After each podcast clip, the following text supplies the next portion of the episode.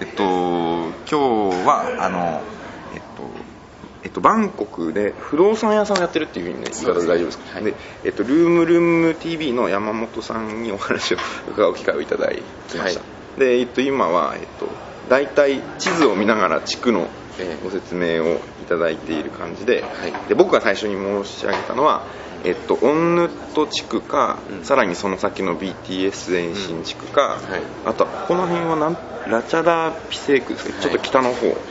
とかを考えてて大体3万バーツぐらいで家族4人で安全で、はい。保育園のこととはは後でちょっと照らし合わせないといえ。えけないなと思っていて、今ご説明いただいたのはやっぱりトンローの、えっと、スクンビット通りのあの奇数側の方でトンロー地区とかエカマイ地区に日本人が多いのはあのマンモス日本人学校があるっていうことなんですね、はい。お子様のその視点、まあ、お子様のあの優先順位が高いはいはいはい。ご家庭の方は結構この辺を好んで選ばれるんですね、はい。ただまああのと言いましても、まあ、このペプリ通りからもこう、はい。入ってこれますのこで特に今あここで人気があるのはやはりそういうの3949はい。本楼なんですね、はい。エカ前ですとちょっと人気落ちます。っていうのはちょっと物件が少ないっていうのと、はい。あまりその、まあ、トンロの方が物件が充実してるんですね、はい。まあそういったとこからまあ3949うん。トンロもしくは24なんかエカマイ割となんか一軒家みたいなのが多多いよねエカ前は、あのちょっとまあそのかなり渋滞が激しいんですよ。はいはい。なのであのあー。ちょっとまあ避けられ毎朝ですもんね。そうなんですね、はい。もうガッチガチで止まっちゃうので、はい。ここから本当にこの辺真ん中からつくみと出るまでに本当に1時間とかかかったりしますので はい。あのなかなか時間を読めないっていうところもあります、ただこのトンローはですね、はい。あの車線この道路が広いんですね。あー。ですので路中もできて、はい。なおかついろんなあのショッピングのできるよはい。うなお店がいっぱいありますので、はい。それでまあ道路が広いということでトンローすごく栄えてる栄えはいたと思うんですよ、あーなるほど。エカ前はそのこう路中もできませんし、はい。このこのトンローの通りって、はい。えっと、あれかな？あれがあったとこかなあの何でしたっけ？なんとか夫人のお家があるやつ。ところですか？何夫人だっけな？なんかタイの昔のはい家はい。をなんか展示スペースにしてるはい。ここじゃないかな。この辺にええ。でもちょっと思い当たる通りだと思います。だとなんかあそうです。はい歩い。歩いたことあるような、い。あー気がします。であのね確かに。はい。うん。でまあ偶数側ですとまあ24とかですね、はい。26が人気があるんですが、はい。24ってここですよそうです。ここのこの道です。あはあはこれなぜかというとですね、はい。まあ、かなりあの高級物件いい物件があるんですね、はい。24は、でなおかつそのご主人さんご主人が例えば高速乗り口がアクセスし便なんですよ、うん。24は。ですので出てすぐポートから高速乗れると。あーあの工業団地の方行く人とかそうですねバンナーとかですね。そういったところも加味してあの、まあ、24選択される方。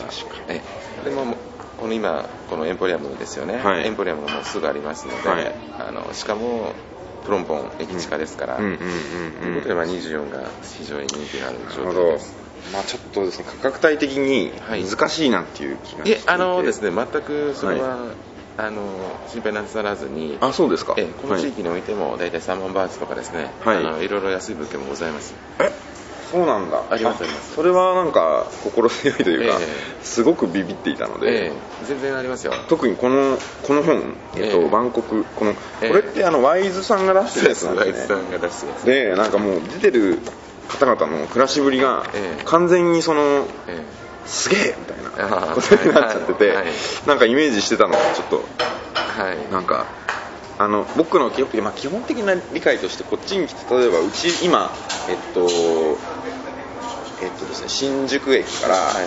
えっと各駅停車で何駅ぐらいですか？20駅ぐらいのところで、えっと、狛江市で家賃が12万円で、はい。結構頑張ってる感じです、はい。ででえっと56050平米ぐらいなんですねはい。はい。で、うんとまあ、すっごいいい条件のところをたまたま見つけて、はい。でなんか移れずにいるっていうようはない感じなんですけど、そのくらいのなんか、まあ、ちょっとこじんまり系のものっていうのが、あまりなさそうっていうのはななんかうん。理解していて、ちょっと安全のこととか、あと子供の遊び場がないじゃないですか、うん。例えばここにポッと来ると本当に連れてく場所ないし、はいそういうのが併設とかいうことを考えていくとだんだん値段上がっていっちゃって、ええ。それでこの辺のこの本に載ってるような,、はい。なんか4万5千はい。バーツ、まあ、つまりはい。15万円ぐらいからみたいなことになっちゃうのかなと思ってたんですけど、基本的にあの、はい。これはあの不動産業者がですね、はい。日系不動産会社取り扱うのが大体3万以上とか、はい。4万以上っていう風な形になってるんですね、はい。まあ、そういったことからもこういう風な価格帯になってると思うんですが実際問題あの現実として、まあ、そんな物件ばかりではなくてですね、うん。うんいろいろ物件安い物件もありますのであのその辺は大丈夫と思います。そしたらこのオンネットの方に抜け抜けていくというか、まあ、ここのあの高いエリアを避けなくてももしかしたらいけるかもしれない。もちろんです。全然あのいけますよ。あであのとりあえずですね、はい。住んでみないとわからないことがはい。山ほどあると思うので、はい。あの旅行で来られるのと、えあの実際住むっていうのはですね、うんうんうんはい。全く次元が違う形になると思いますので、一度本当にあのテスト的にですね、はい。通常物件の契約1年契約からですので、え。なんですがちょっとまあそういうふうなとこが1年まで満たなくて契約できるところなんかもありますのであそういったところにとりあえず入ってみてですね、はい。で自分たちがどういったところに行動どこに出かけるのか。でどういうふうなことになるのはいかとかですね、どういったレベルで自分たちが折り合いがつくのかとかですね、うん。テスト的な期間があると一番いいと思うんですね。あ最初に、はい。あそうですね、えー。ですね、すはい。最初の入り口がうん。いきなりこうがっつりもうなんですかね、うん大企業の駐在員みたいな感じのレベルで入ってくると、うん。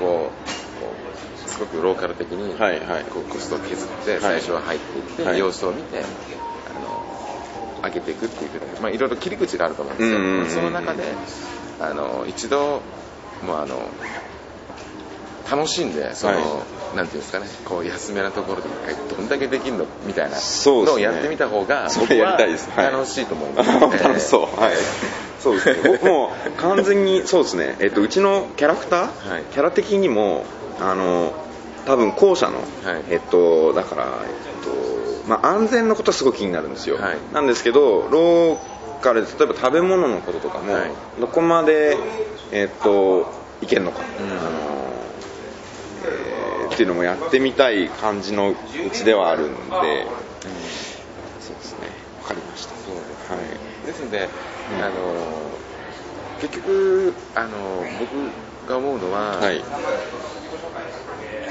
どうにかなっちゃうので はい。基本的に。はい。大丈夫ですので、あそうですか。ええ。心強いです。ええ。あの全然そういったあまりご心配なさらずに、はい。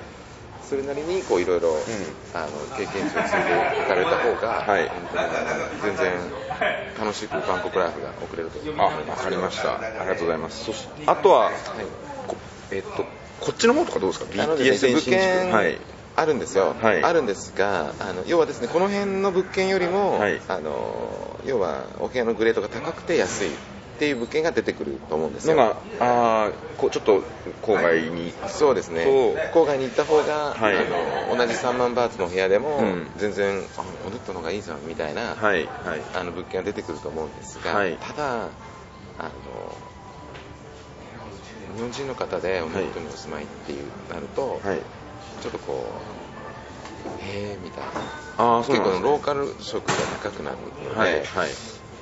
まあ、あんまり日本人、僕ね日本人の方あのうん方とのお付き合いあんまりしないで、はい本当ローカルで、はい。ちょっとどこで読んだんだっけな？んか奥さんがタイ人の人とか、はいはい。そのくらいになってくるとこの辺に住む人もいますそうですね。みたいな。全く問題ないんですよ、はい。奥さんが大丈夫にしたらもうバンコクどこでもいいわけですじゃないですか、はいはい。で結局ご主人ご主人がまあどういうふうなあれで折り合いつけるかっていうことになると思うのでうん。そういったことで奥さんがタイ人という方だったらもうこの辺とかもう別にもうラチェダーとかでも全くはい。問題ないんですよ、もう戦勝記念だと安い物件とかいっぱいあるんですよ。へこのパンホン 4T にもあります。ーパン。パホンパホンパホン 4T 4 T あこれか。はい。これが1号線なんですね、はい。これがいずーっとチェンマイまで行くんですあでこのこのスクンビットこれが3号線ですね、はい。これずーっと東はい。パタヤまで行くんですよ。はい。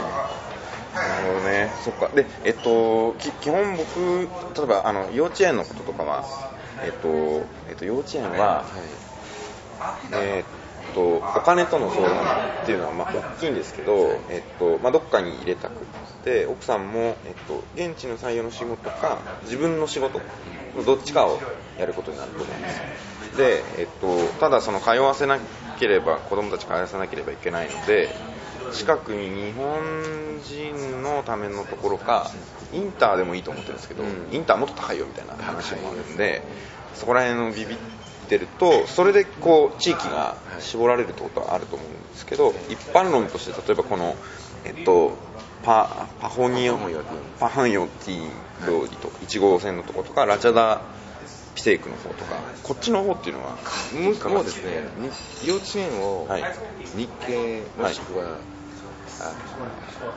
まあ、インターっていう状態ですと、はい、もう正直もきついですね。この辺は。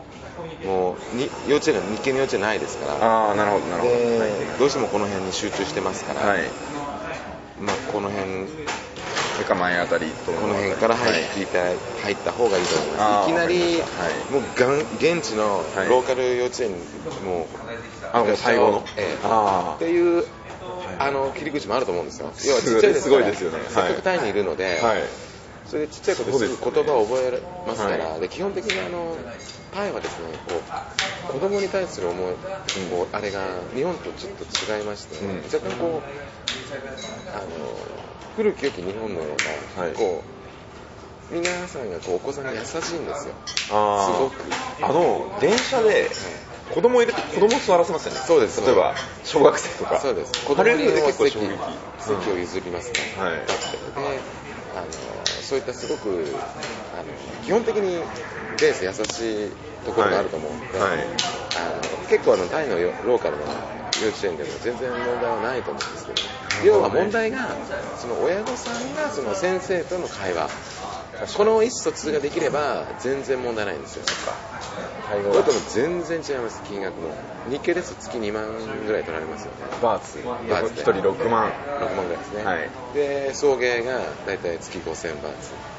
はい、それだけでも2万5000飛びます、はい、むしろ私はローカルとか、はい、若干たまに英語を教えてるとことか、はい、なんかそういうふうなあの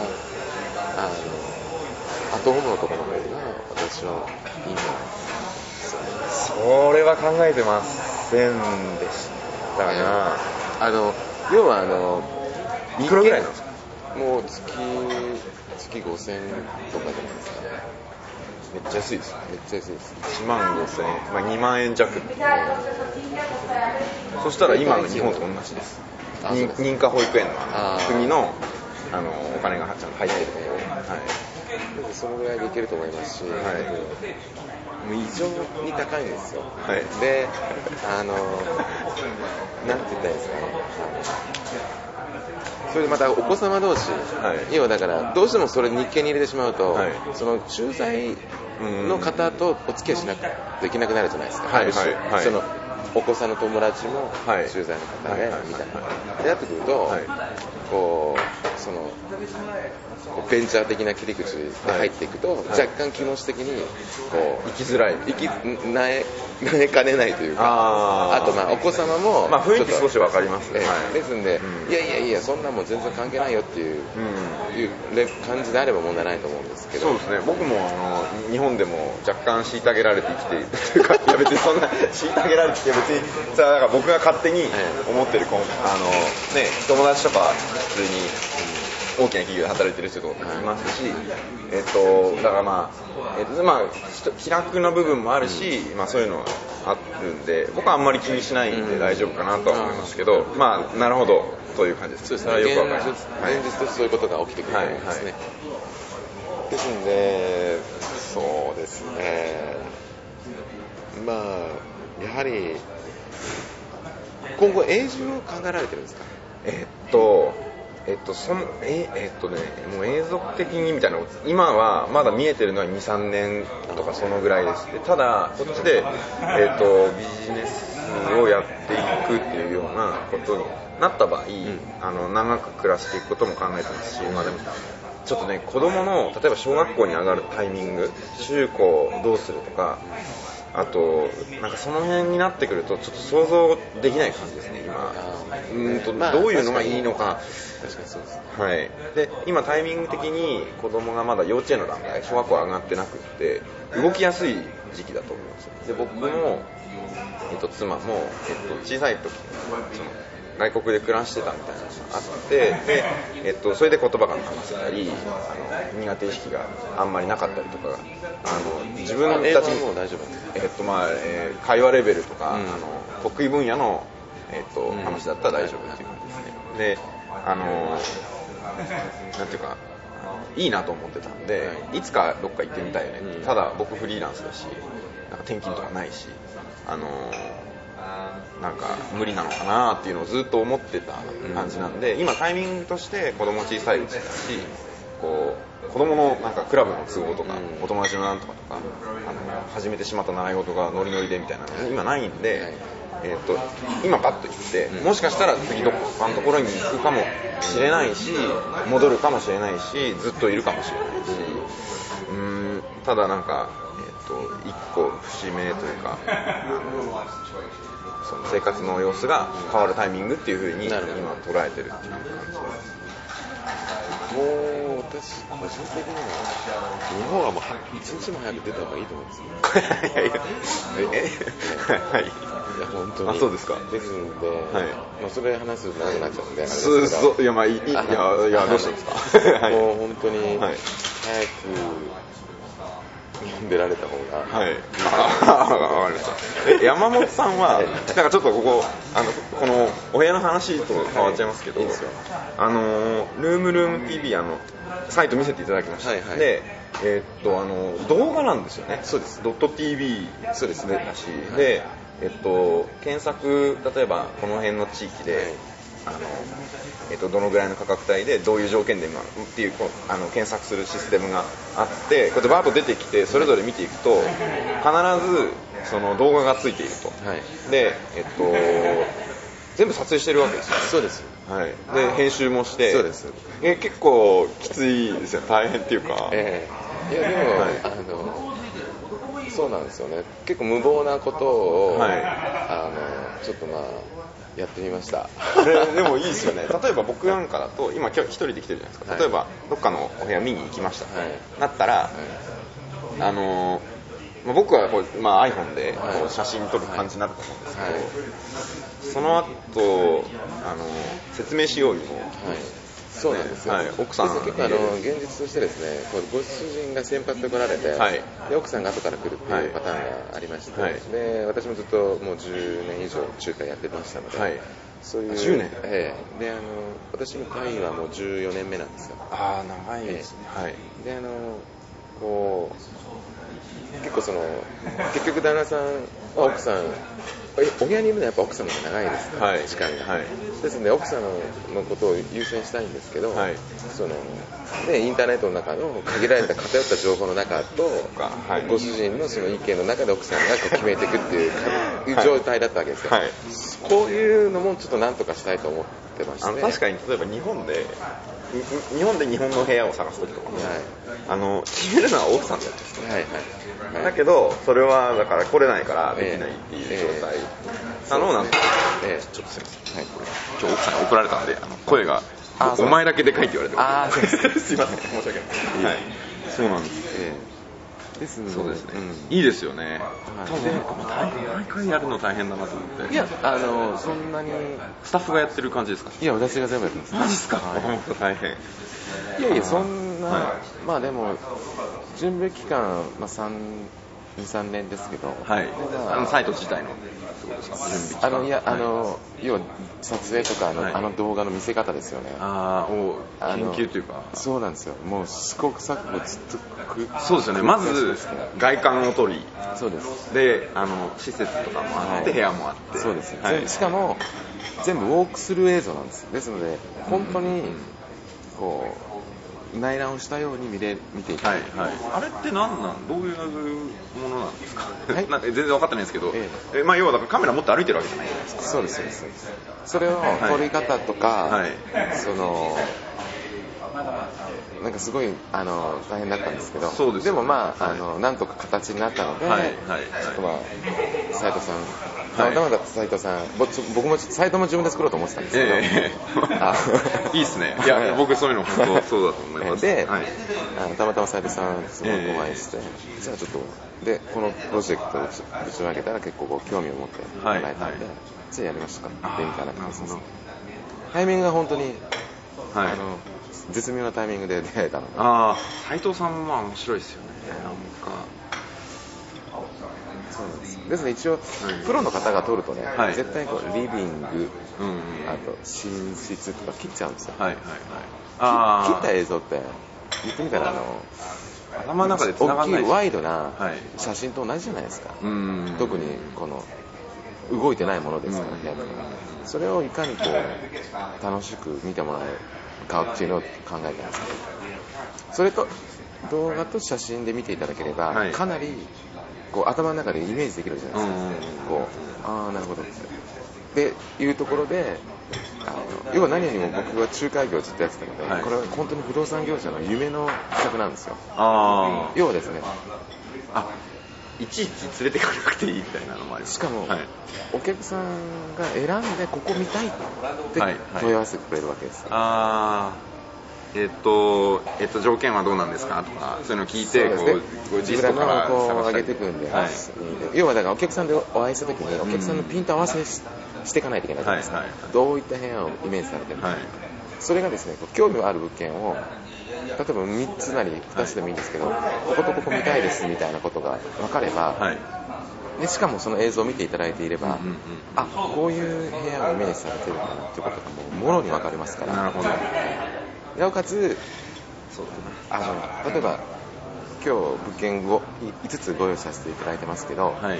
あの例えば B の物件は今日まだお客さんご入居が例えば来月の中中日、まあ、15日ぐらいはい。をっていう話想定でただ今のお客さんがいらっしゃる住んでらっしゃる今月末に出られるので、はい今日ご覧いただけないんですとああ、だけどなるほど。後の4つは今日ご覧いただきます、うんでとりあえず4つ見ていただきました。でその中で A が良かったと。うんうんうん。ただ B はなんかインターネットの中で結構評判らしいと。はいはい。そういう情報を得たとするじゃないですか、はい。そうするとこの段階で決めれますかって言ったら決めれないじゃないですか、うん B もどうしても見てみたい。はい。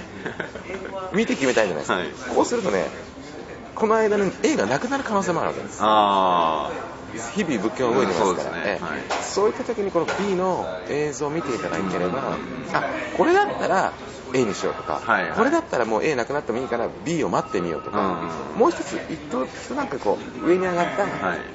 ステージに持っていけるわけですそうですね。あの、えっと、その、制約までの段階の、まあ、いくつかステップがあるのが、いくつか進むっていうか、そうですそうですあそうでしょうね。であのなおかつお客さんにとっても、ね、いいことだと思います 不動産の仲介をする方の立場にとっても、ええあのシステムっていうのはすごいそう有名なあれ なるほど。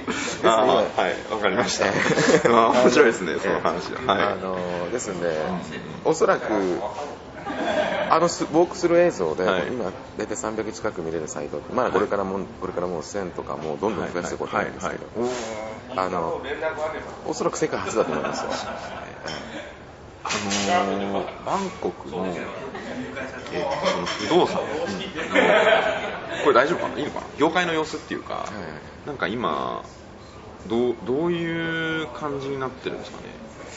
えーっと、なんかぶっちゃけトークの方がいいんですかね、それともこう、いや、ぶっちゃけトークの方が僕はありがたいですけど、なんかお立場とかもあるでしょうし。あー。えーこれそうですね。はい。ちょっとやめときましょう。まあ、はい。あまあ、あの、今、え、どういったこと？を、あつまり、えっと、例えば市場がどのくらいどのぐらいの業者さんがいて、えなんか今大体分類するとどういう風になってるとか、はい。大体20社以上、もう今出すと、そうですね、もう30社近くあるかもしれない、まあ20社強ですね、はいはいはい。で、それぞれがこうこじんまりと、まあ、大手、有名な昔からやられてる不動産会社、まあ、まあいくつかありまして、はいそういったところから結構ね、皆さん、独立されるんですよ。ああなるほど。はいで、どんどんどんどんこう分散していくというか分散していっている状態ですね、そのそれぞれの不動産屋さんが紹介する、えっと、物件っていうのはお互いにこう被ってるんですか？被ってます要はですねどのどの不動産屋さんで決めても要は、はいどんだけ一生懸命やってくれるかなんですね、はい、ですんで、例えば A, A っていう不動産会社はこう、はい、その問い合わせしたら例えば今日はもう15件ぐらい用意してますみたいな感じで来てくれる方と、例えば B, B でまたタイプが違って本当におすすめだけのところを3件ぐらい用意してい、ででもこの3件ももしかしたらこの15件で書いてる可能性もあるんです、はいですのでアパートメントにおいては、うんあそうですね、この説明しておいた方がいいですね、あのバンコクのその住宅状況において、はい、アパートメントとコンドミニアムとサービスアパートがあるんですね。はい、はい、えっと、なんかその3つをちゃんとあの理解しておきましょうみたいな、あそうなんですよ。ページがね、どっかあったえっと、えっと、もう一度言っていただいていいですかね？はい、えっと、えっと、アパートメント。アパートメントと、コンドミニアムと、はい、サービスアパートメントっていうのが、まあ一応、なるほど。大きく3つに分けられるんですね。わかりました。はい。安い順にどういう感じなんですか？そういうことで安い高いはもう全くもう関係ないんですよ、はい、それはもう、はい、そのそのなんて言いますかね。その物件の形態の話、はい。はい、コンドミニアムっていうのはですね、はい要はあの名前から聞くとなんかなんとなく豪華な感じがするんですが、ただ単に分譲型の物件なんですあはい。ですので、え一つの建物の中の部屋がそれぞれオーナーさんが違うんです、はいはいはい、で個人のオーナーさんと契約するのがまあコンドミニアムになります。なるほど、はい、アパートメントっていうのは1棟ワンオーナーですね,、はい、ですねその建物が1人のオーナーさんが運営している物件、はいはい、これをサービスあのアパートメントっていう。もう日本はだだだいたいそういう感じ、まあ、分譲じゃなければ、なんか分譲のところを借りるっていうのなんか、まあ、ありますけど普通になんかこうじゃあ例えば上京してきたなんあの大学生とか就職した人っていうのはそういうだからアパート、うん、こっちでいうアパートっていうそうですね。形態ってことですねなんとなくあのアパートっていうとどうしても日本人的にその感覚的になんか安く感じる。あ神田川的な。そういうことじゃなく全くそういったことはないです、はいはい、やっぱサービスアパートっていうのはそのもちろんこれも全く1棟ワンオーダーでなおかつその、はい、お部屋の中にその家賃の中にメイドサービスとかですね、はい、結構まあそのアパートとホテルの中間的なホテルよりもその居住性を高くしてでなおかつホテルのようなサービスを作るという業態が、まあ、サービスアパートなんですね、うん、で管理レベル、はい、要はですねあの物件の管理レベルの順番でいくと、はい、サービスアパート、はい、アパートコンドミニアムです。管理レベル。管理レベルですね、要は例えばタイですからよくあるんですけどエアコンから水漏れが始まったとああなるほど。あるんですね、こうずっと年中暑いはい。はいなった時に例えばですねサービスアパートでさえ真夜真夜中、はい、1時とかに水漏れが始まって24時間単位ですねああなるほど。フロントにかけると、はいはい、あ今すぐじゃ伺いますとかできるわけですなるほど。はいはい、でアパートメントはさすがに警備員の方に言ってもあれなので、うんうん、明日じゃあ営業時が9時くらいに、はい、明日明日来ると思うので、はい、その時に見させますと、はいはい、いう翌日対応可能なんです、はい、コンドミニアムの場合はオーナーさんに連絡取らないといけないんですよ。はい、で例えば、そうだなオーナーさんが例えば海外にだとか、うん、いう状況いない。いない。どこにいるんだろう。つかないという状態ですと、はい、ある種その連絡つくまで1週間ほったらかしになる。ああ、なるほど。はい。はい、そういうことなんです。うん、ああ、なるほど。すごいよくイメージわかりました。サービス、えっ、ー、と、管理レベル管理レベルの観点でいうと。はい。いうことです。そういった覚悟がコンドミニアムに必要なんです。うん。でなおかつあの要はあの借りる場合ですよ、はい、アパートは要はですねで車を借りるとイメージしていただいて、はい、レンタカー会社から借りるのがアパートメント、はいはい、でコンドミニアムっていうのは個人、うんうん、知人から借りる感じ、はいはい。はい、知人じゃないですよ。要はだから個人から車貸してもらう感じなんです、はい、そうするとあの例えば返す時にですね、はい、個人からですといやここんなとこ傷ついてたとか、うんうん、なんかそのその借りたそのオーナーさんの性格によってすごくこう左右されるわけですよ、はいはい、その廃墟地に置いてそうあのなるほどあと、まあ、こうざっくりした人だったら、あ、もういいよいいよ、もうそこ置いといて、ここにも置いといてっていう人もいますよね。はいはいはいそれ車が出てきて、それが、いやいや、えーっと、何キロぐらい走ったのと、えーっとガソリン代、えっと、いくらとかいう人もいますよ。はいそういう、いろんな状況になり得るのがコンドミニアムなるほどアパートメントは、もう要はですね、かっちり、かっちり一人でもう会社として運営してるので、うんうん。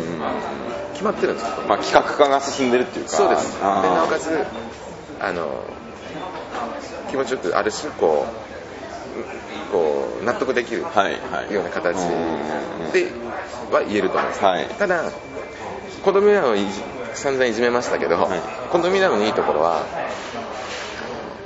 ラーニングコストが一番安くつくんです。あの要は電気代、水道代、これはもうあの局請求なので、はい。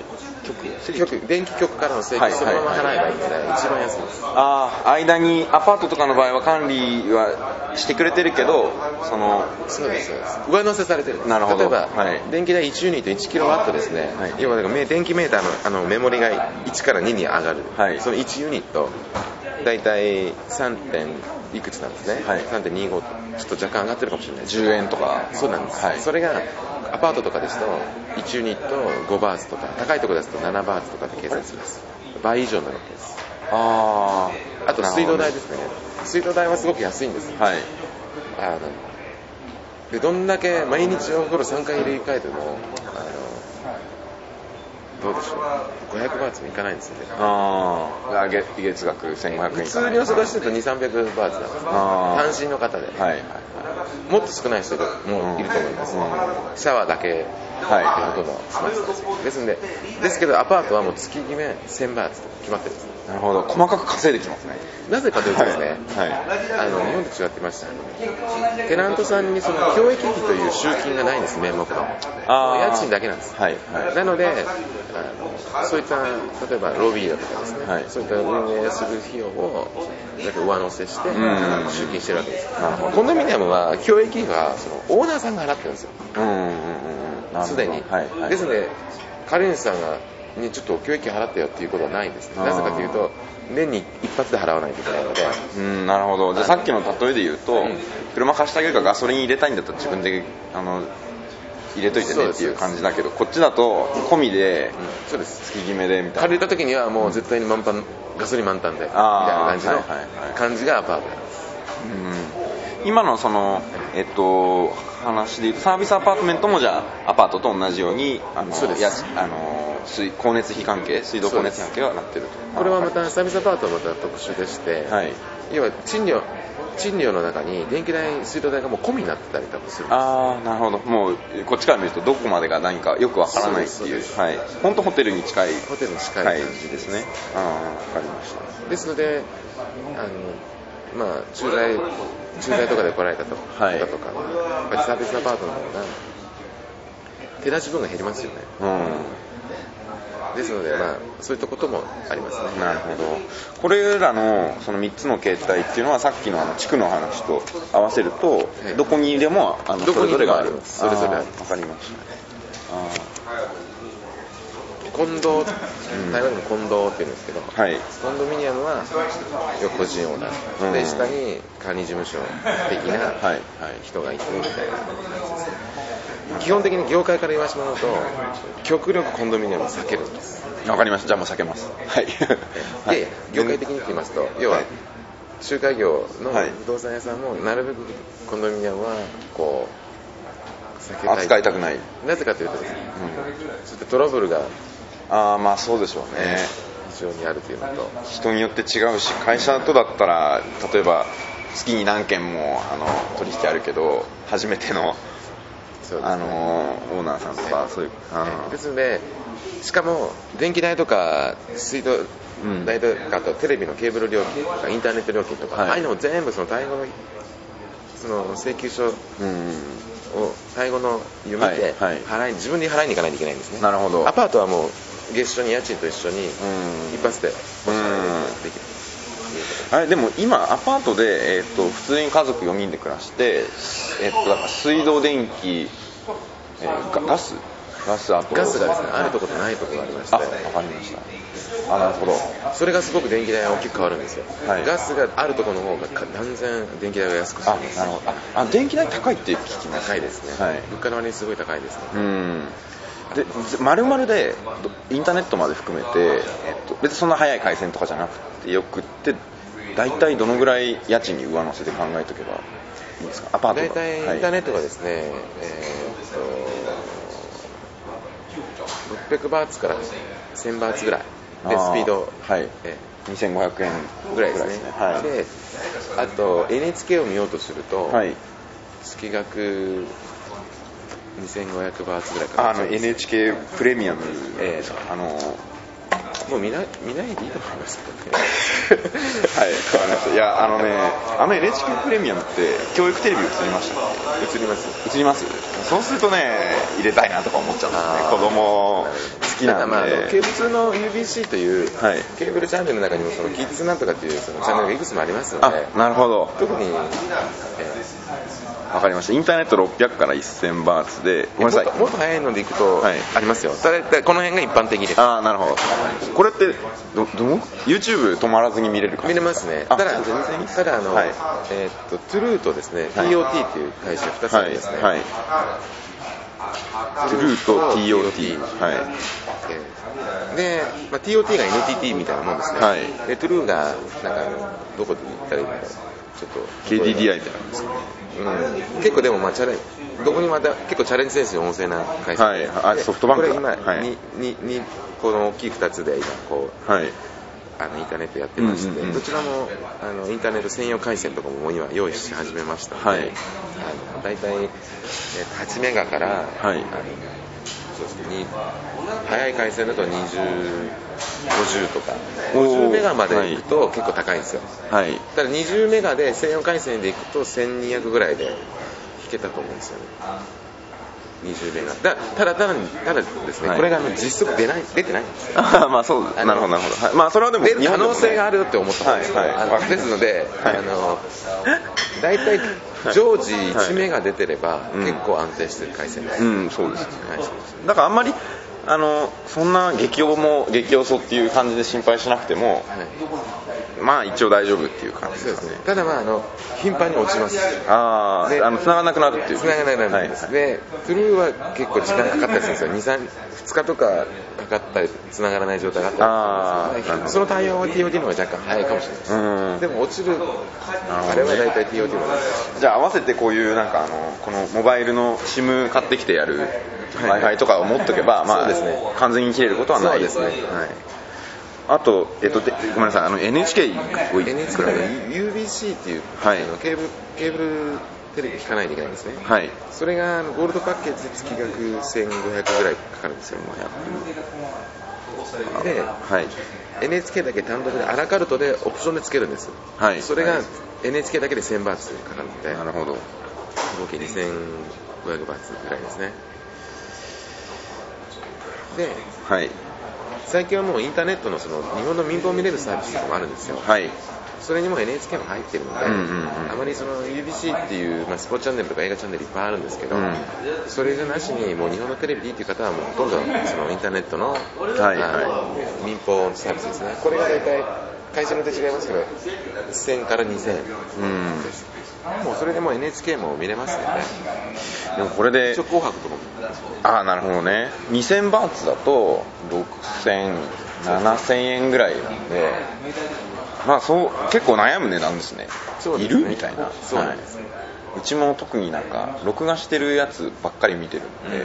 なんかいらない気がしてきたみたいな、はい。あんまりいうん。せっかくね海外に来て、その日本のテレビ見る必要もないと思うそうですね。今実際家でもそんなに見てないですからね。日本日本でも、えうん。わかりましたで水水水道道代がはいですので、まあ大体500円ぐらい見とくべきますかはいで電気代がですね、はい。これがピンキリなんです。こあのすんごい差があります。ですからー一概にこうとは言えないんです。が、はい。ただ参考としてていただければえー、大体単身の方で、はい。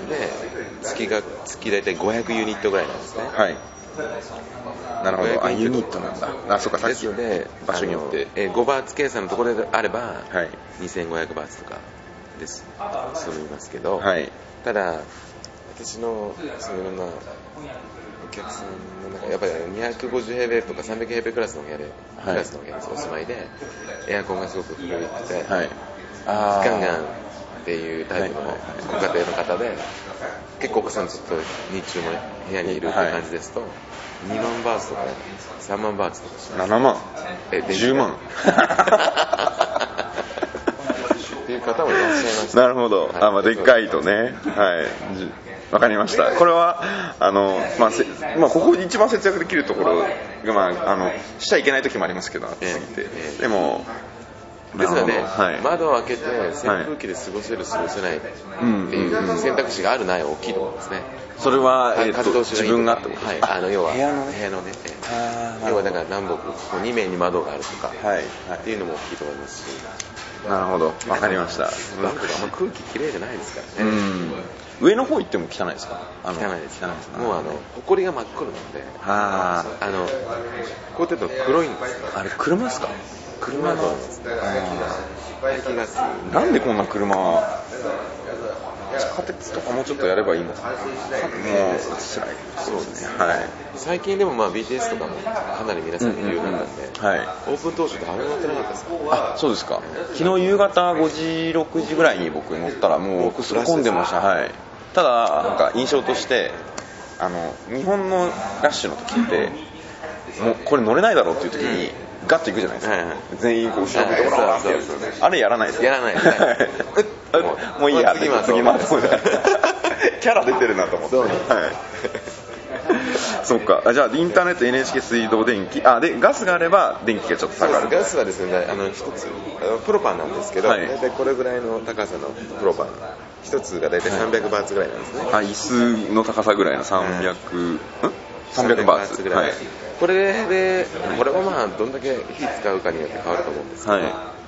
大体単身の僕の単身だった時にそうですね4ヶ月半年ぐらい持ったと思うんですあよえめっちゃ安くないですか？でもめっちゃ安いです。1000円で半年いっちゃうっていう。そうです。ね。料理されました？ガスしてない。してないっていう感じで半年。でもまあ、はいでもやっぱりそれはなんかねいろいろ作ったりとかしますから。お湯沸かしたりとかね、しますよね、ええ。はいガスがあるないは電気代大きく影響するそうですねガスない場合は全部電気でお湯も沸かして。あこの熱くなる。IH とかあるところもありますけど、ーはい。ああのこういうぐるぐる巻きの熱くなる。やつはい。熱これが熱くなる。ちょうどいいところで火消せないから。鍋動かさないといけない余熱が残りますから、それがすぐ熱くなりますよあー。あじゃあうまくやれば目玉焼きとかは最初最初3分の1だけ火つけとけばあと年出しておけばいいとか。それでいきます。あーわかりました。だんだんそういうコツもつかんでつかんでる でもガスあるとにのにはもう全然あのなんていうかえっ、とお金の面で太刀打ちできないわけですもんね。電気をいかにうまく使ってもガスこんだけ安いとそうすると今これ計算していくとインターネット例えばじゃあ1000テレビなし。はい。水道500で1500電気がそうだな。まあ5 5000見とけばいい。5000でな6500プロパン。まあ500だと7000バーツなんでここまでの合計が7000大体バーツは342万1000円だから2万5000円ぐらいって思えばいいですかね。今のレートで。ただねこのはい。本当電気代だけが、はい。もう本当ピンキリなので。それでまあ電気代これ10万バーツいったらそれで30万だからもうこの計算。関係ないだってあの、はい。軽く結構家族帯同の方ですとやっぱり8000バーツとか、1万バーツ使ったりするのであと住む物件ですよね、はい。の計算方法、うん。あユニット乗ってると結構いっちゃいますんで。なるほど。これでもこれって、えっと、基本的にコンドミニアムの時の話ですよね。違います。これアパートメント。あアパートメントでもあれ？えっと込みなんじゃないんでしたっけ？込みっていうか。それはサービスアパートが込みで。ねこっちは月額であの月決めのもいやあのサービスアパートにもいろいろありまして、はい。要はだから完全ホテルみたいに電気代とか込みって言ってる、歌ってるとことあとまあ4000バーツ分だけ入ってますよとかです、ねはいはい、こういった分は請求させてもらいますとか、いろんなあるんですね。でアパートメントが要はだからこの電気代が上乗せしてるパターンなので、はい、1ユニット5バーツ。まあ、5バーツって言ったらかなり良心的なアパートですけど、はい、これ7バーツになっただけで1000バーツ上がりますから、ね、はい、500ユニットで。で大体日中ずっと1台ずっと電気つけてる、あじゃずっとつけてるエアコンがあるかないかで変わると思うんですよ、はいはい、お休みになるときに切って寝るのかつけてるまま寝るのか、でも大体ですけどエアコン1時間つけると 1, 1ユニット大体使う。なるほど。ですね1台、えーと、1日10時間つけるとするとそれでまあ10ユニットですよね、うんで寝室リビングとか計算していくと大体数字が出せるかもしれない。分かりました。なるほど。サイトにつけてもいいかもしれないですね。あの例えばこう選んでいくとインターネットのこのくらいの速さで,、でえっと、ガスがあるなしにチェックボックス入れて、そのあなたの生活 にピーン,、はい、ピーンってこの金額足してくださいみたいな。おおよそこれになりました、はい。ね、なんかそれは結構できそうな気がする。面白いですね。はいわかりました。なるなるほど。ああこれはいやあのねあの日本から例えばそのどのぐらいの例えば食費とかも含めてどのぐらいの価格でみんな暮らしてるんだろうっていうのをネットで調べたりすると今月はこうでしたみたいな家計簿を出してる人とかもいるんですけどまあ分かんないですね、うん、全然イメージわかんないです、うん、それ見ても難しいんで、うん、よく分かりました、はい、ありがとうございます。ですねあの、はい、エアコンのね室外機でだいぶ変わるんですよ。ガーンって大きいタイプ黒いタイプのあれがあるとちょっと電気代を確保する感じ。なるほど。要は室外機の稼働時間が電気代にかなり直結するので、はい、です4月とか5月はめちゃくちゃ値段上がります。ほとんど室外機回ってる状態になると思う。はい、暑いですね、はい、殺人的な暑さなはい、これ今今日って20あ、まあ、ここのとこ僕3日間いた時は。涼しめの涼しな感じでしょあそうなんだ4月がやっぱ4月とか3月ですね。ああ僕これがピークだったら大丈夫だなと思ってたんですよ、えー、そんなことはないんですいやでもまあ大丈夫と思いますよ。このこの今の感じが大丈夫であれば。ああ分かりました。でまあ11月から2月が寒気になりますので、うん、そこはもうすっごい過ごしやすい。はいはい。あ僕は前回来た時は2月だったんで入りかけそうですね。暑くなるうんそうですね。雨が1回も降らなかったああなるほど。もう今,、はい、今回初めてそのスコールって。なるほど、まあ、確かにこれ数時間続いたら洪水だわなってのはすごい分かりました、うん、もうすぐあの川になりますからね。すくみといや見たいなと思ったんですけど、とかあの大通りが川になる。そうです、はい、もう路地39とか、すぐもう川になっちゃいますから、はい、すごいですね。いやありがとうございます。面白いですどうしようかな。まあでも大体概念的には理解ができた気がします、はいはい、今日ってなんか見ることとかできるんですか？できますよ。えっとただえっとねただなんかちょっと時間もあのあんまりあの今見るやつを僕あの決められる立場じゃないんで、あのあんまりたくさん見せてもらうのもあの心苦しいんで、ええ。っと、大体今日出たらちょっと祝日なので、はい、ちょっと物件がのあれが閉まってるかもしれない。取り込みできますけど、はい、でちょっとご覧いただいてイメージ掴んでもらう感じで、はい、あのなのでそしちょっと僕の今の感じを伺ったところえっとどっちかな。オンヌットに出るかやっぱ中心で見ちゃうかをすごく迷ってます今。そのさっきのあの価格帯の話で。なのでまあでもとですと、うんはい、ちょっとあのどうだろうな。しかもこんそうですね。ちょっと僕でもやっぱ標準的なところから抑えていった方がいいと思うのでこの辺のあのよくあるエリアの3万バーツだったらどのぐらいのお部屋なんだよみたいなのの感覚をつかみたいです、はゃあえワンベタイプは2ベッド必要ですか？うんと、まあ、価格によるんですけど2ベッドあるとすごい嬉しいです。ね、はい。まあの部屋の使い方として例えばワンベッドルームでえっとそこにはベッド自体がえっとあそうだ家具のこととかってベッドもあるっていう感じで思ってていいですかね？そうです。基本的に、あの家具はついてます。はいはいはい。わ、かりました。コンドミニアムに置いてもほとんどオーナーさんが用意してくれてますので。なるほど。あじゃあそれを心配しないとしてじゃあそこに例えばクイーンのサイズのベッドとかがあったらそこは親1人子供2人なんですよ。